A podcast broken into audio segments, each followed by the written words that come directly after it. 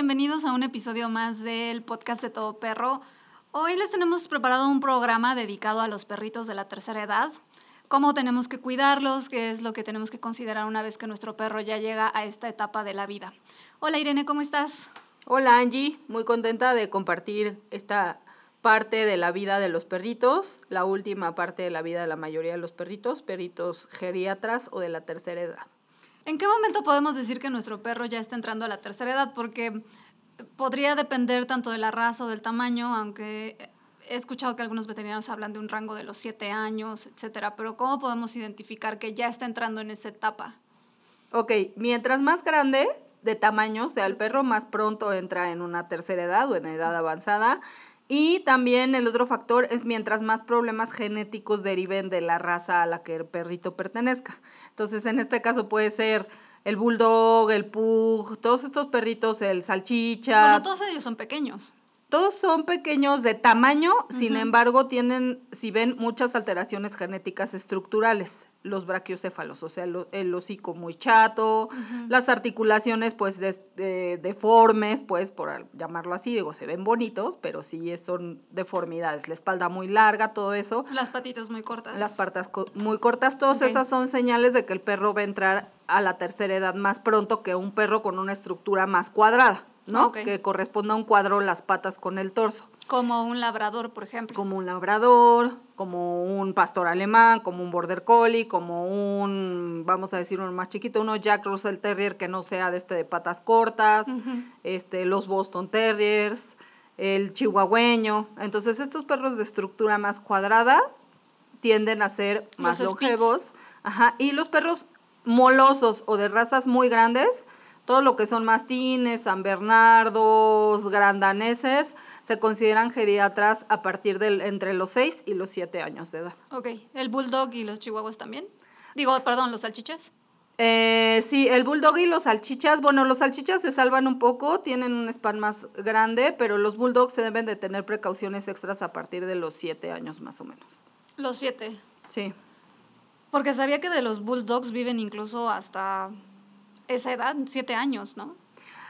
Hay perritos ahora ya más longevos, hay perritos que con cuidados especiales llegan hasta vivir 10, 12, siendo mm, bulldogs, pugs, etcétera. Sin embargo, obviamente porque ha ido mejorando todo el tipo de atención en cuanto a suplementos y calidad de vida que se les puede dar a través de la nutrición y del cuidado veterinario. Que desde esas edades hay que empezar a tener precauciones adicionales.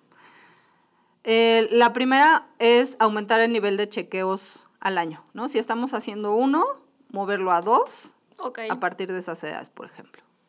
Y también em, otras de las, pues de las acciones que podemos tomar para darles cuidados especiales sería la alimentación. ¿Habría que cambiarles la alimentación?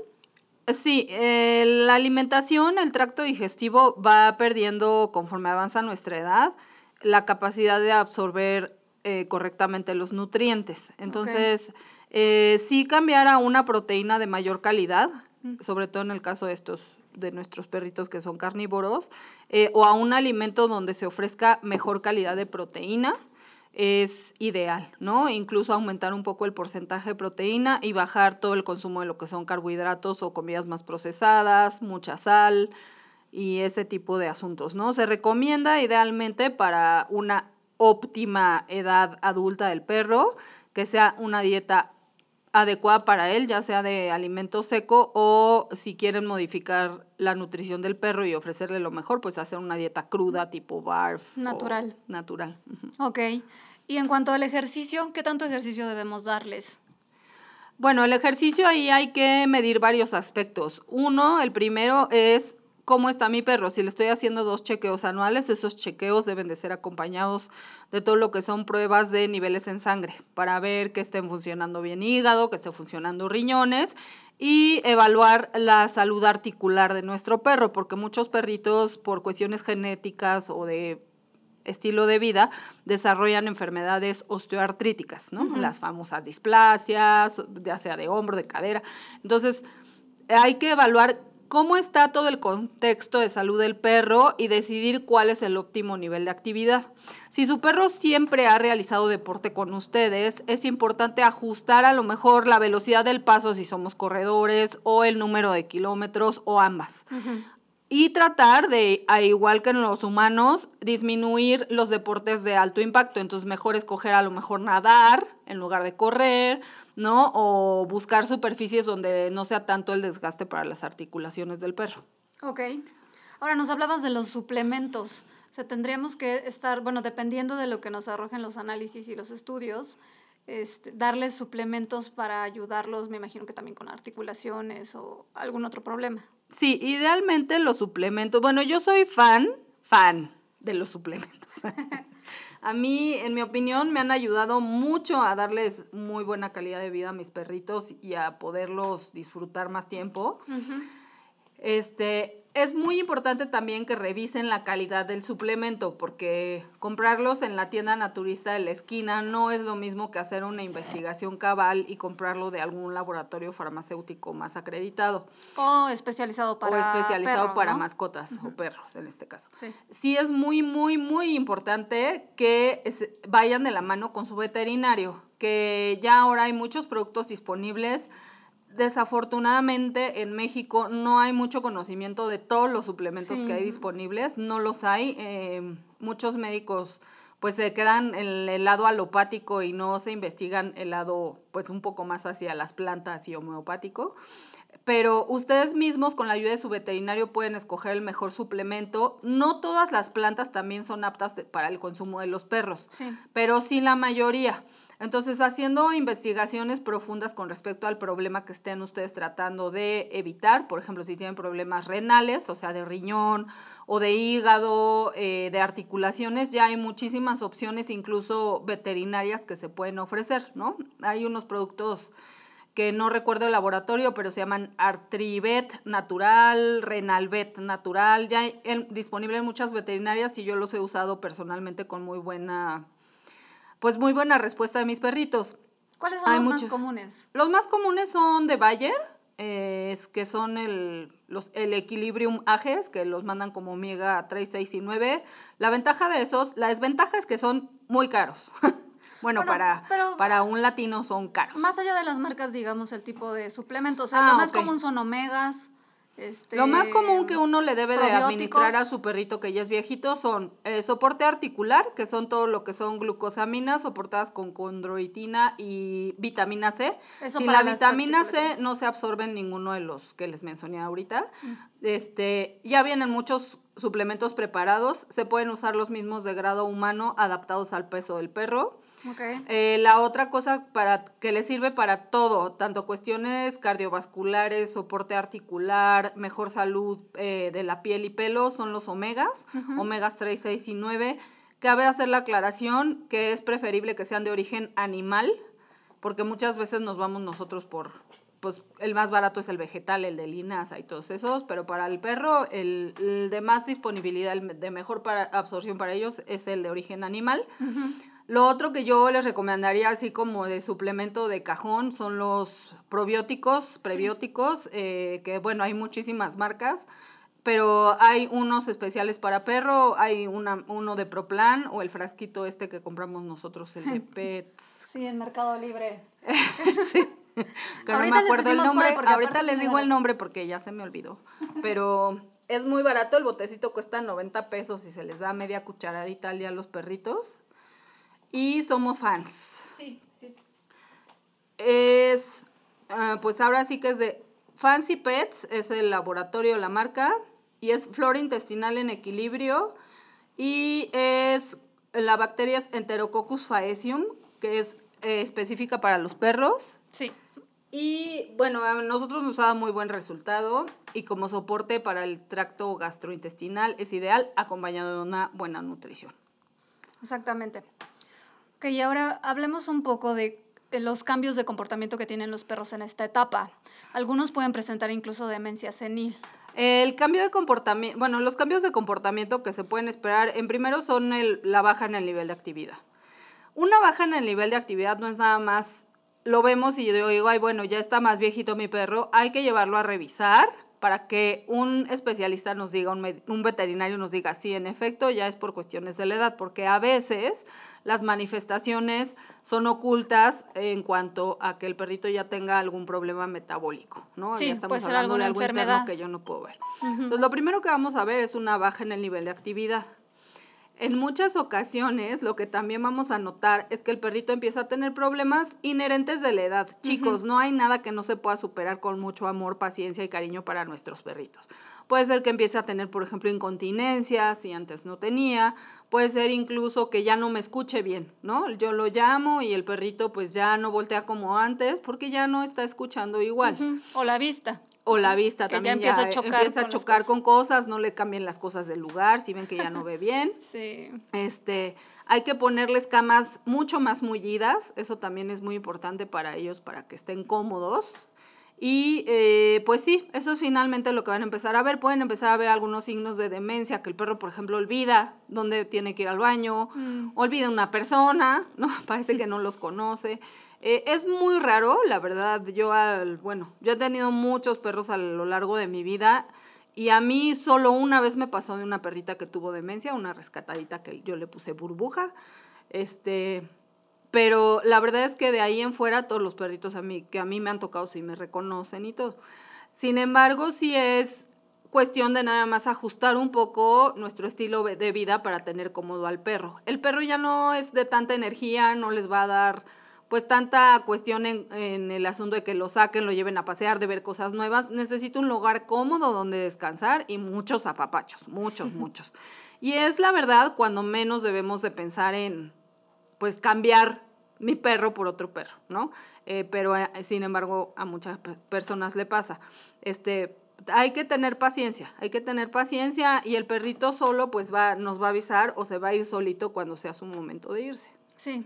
Oye, también hay enfermedades que se presentan en esta etapa y ahorita mencionábamos algunas como la ceguera y la, la sordera, que son las más comunes, pero ¿de cuáles otras podemos hablar?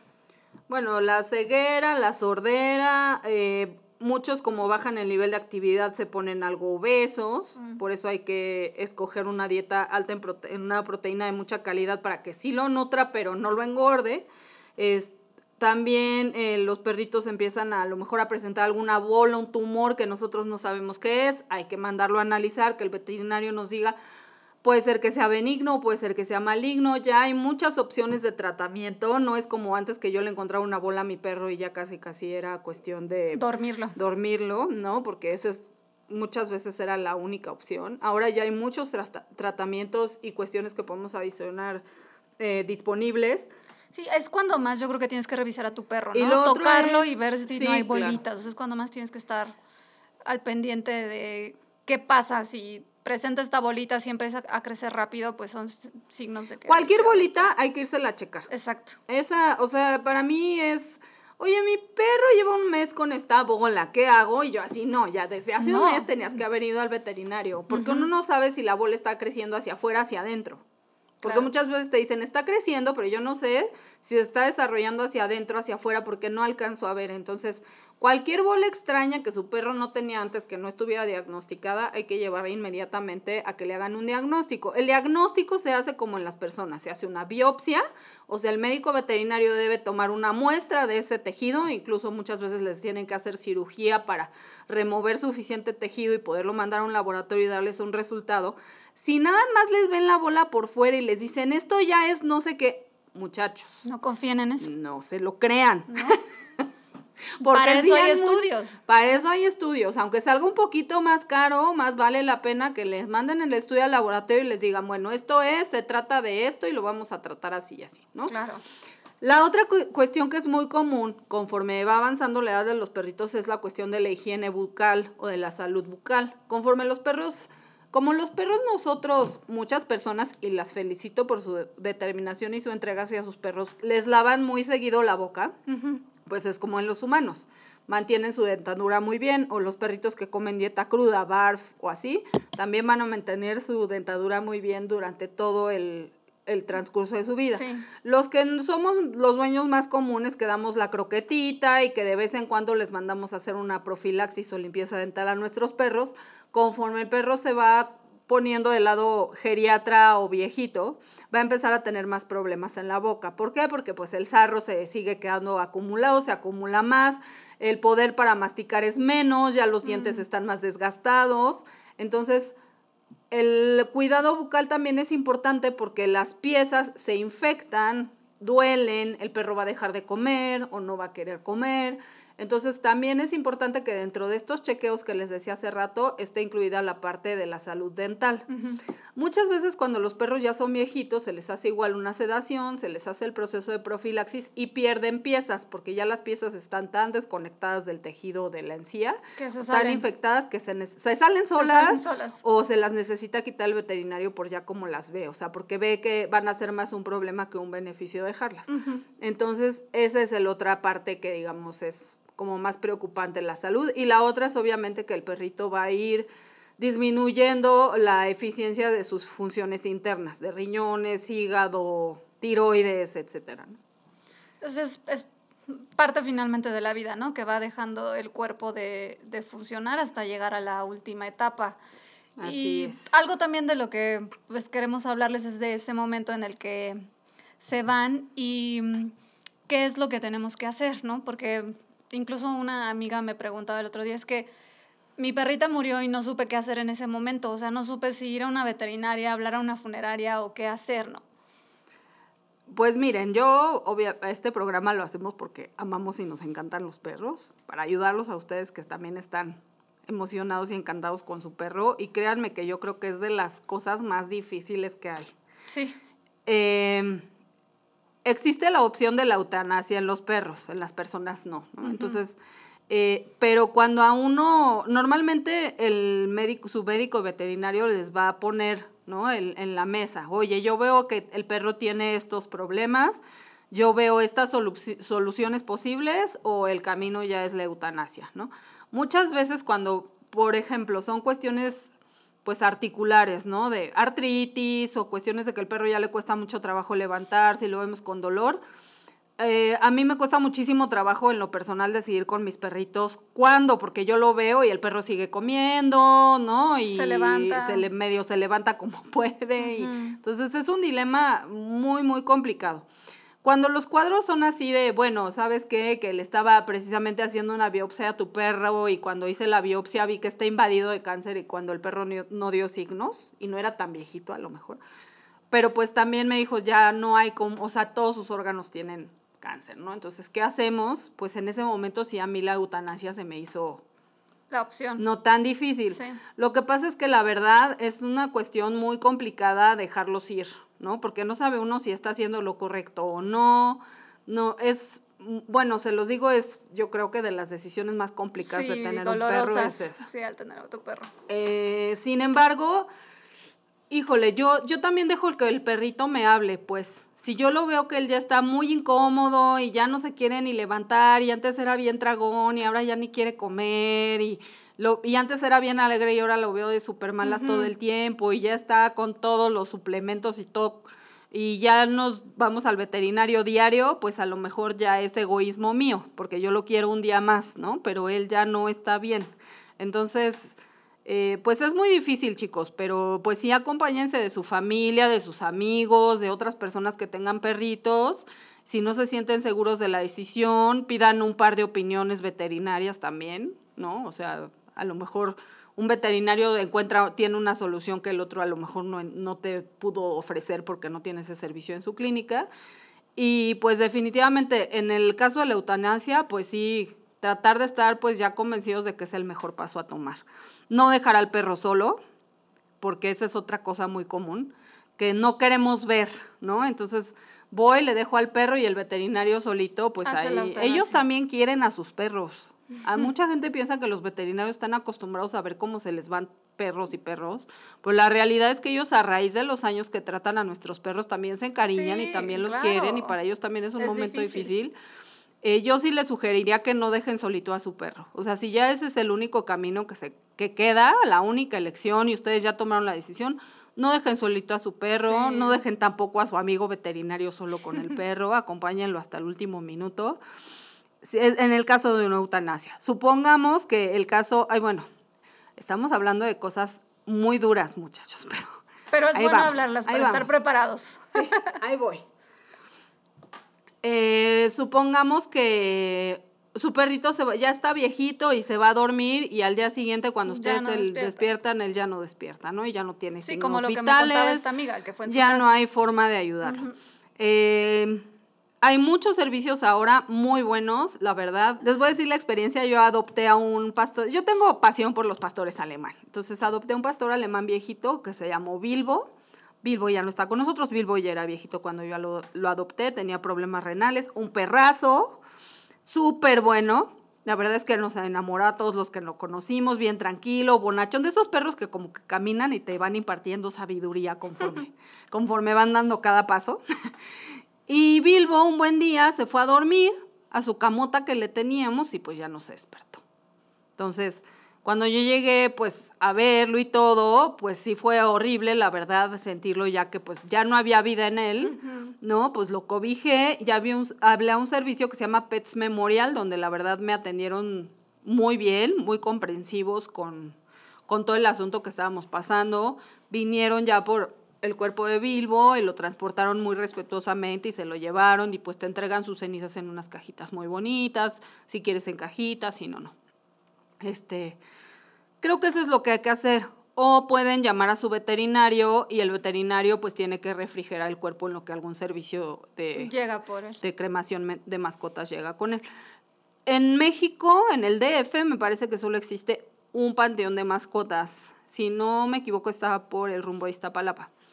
Eh, Ya si ustedes deciden que lo quieren enterrar y que tenga como que su tumbita o así, pues se puede hacer también. Yo la verdad es que pues creo que para cada quien es diferente cómo va a vivir el duelo, lo que lo que representó ese perrito para cada familia en su vida. Y creo que es justo que cada quien haga lo que decida, ¿no? Sí. O sea, o cremarlo, o a lo mejor enterrarlo en ahí. el jardín, ponerle un arbolito encima. Hay muchísimas pues cuestiones que ya dada la hora de lo inevitable cuando un perrito es viejito, pues se pueden hacer, ¿no? Sí, claro. Pues sí, es, es, este, es parte de este tema de los perros de la tercera edad y sería importante que lo, que lo toquemos porque es el final de la etapa de la vida de los perros, pero pues nosotros todavía nos quedamos y vivimos este duelo muy duro, ¿no? O es, es un duelo muy difícil de, de pasar, incluso hay quien dice que es un duelo hasta a veces más difícil que el de perder a un humano u otro miembro, ¿no? Sí, miren, disfrútenlos mucho. La verdad, los perritos nos enseñan mucho de la alegría de vivir. Bueno, eso a título personal yo les digo, yo que vivo y convivo con tantos perros, lo que sí les puedo decir es que ellos nos enseñan tanto de la alegría de vivir, de disfrutar cada día, de despertarte siempre contento, de siempre buscar lo mejor en las cosas, tengas una casa chica, una enorme, un jardín chiquito, uno grande, ellos disfrutan todo, es que se me hace genial, ¿no? Y pues cuando ellos se van poniendo viejitos, ellos siguen disfrutando todo. Sí, realmente sí. Entonces es, pues creo que es también un ejemplo muy grande que así como están de vivos y como disfrutan tanto, pues también les llega luego la hora y está tan cerca la vida de la muerte, ¿no? Como en un segundo, que creo que eso pues también les llega su momento, hay que entenderlo, hay que entender pues a qué vinieron, qué nos enseñaron y pues tratar de seguir adelante pues por los demás, ¿no? Yo en mi caso pues trato de seguir adelante porque me quedan los demás perritos y los otros que ayudo. Sí. Yo sé que para las personas que solo tienen un perrito y que es su única compañía y así es algo muy, muy duro, pero pues abran su corazón a lo mejor ayudar a otro perrito que se quedó sin dueño, a lo mejor, ¿no? Ahora con esto que estamos viviendo todos del, del COVID. Ha, ha- ha habido varios huérfanos, sí. Ajá, entonces, pues yo creo que por cada cosa dolorosa, pues puede venir algo que nos, que nos ayude a seguir adelante. Claro. Ok, pues eh, con esto cerramos el podcast de hoy. No sé si quieras agregarnos algo más, Irene. Pues nada más, cuando sus perros sean viejitos, quiéranlos muchos, consiéntanlos mucho, ya no les van a dar lata, ya no les van a romper nada, más que el corazón, pero ya, ya no, no, no es tanto trabajo realmente como fueron al principio, y sí los necesitan mucho ellos a ustedes. Entonces, por nada, por nada, los dejen hasta que de verdad sea la última opción. Claro. Ok, pues muchas gracias por escucharnos, a todas las personas que nos escuchan en México, en otros países. Les agradecemos y les mandamos un saludo. Chao.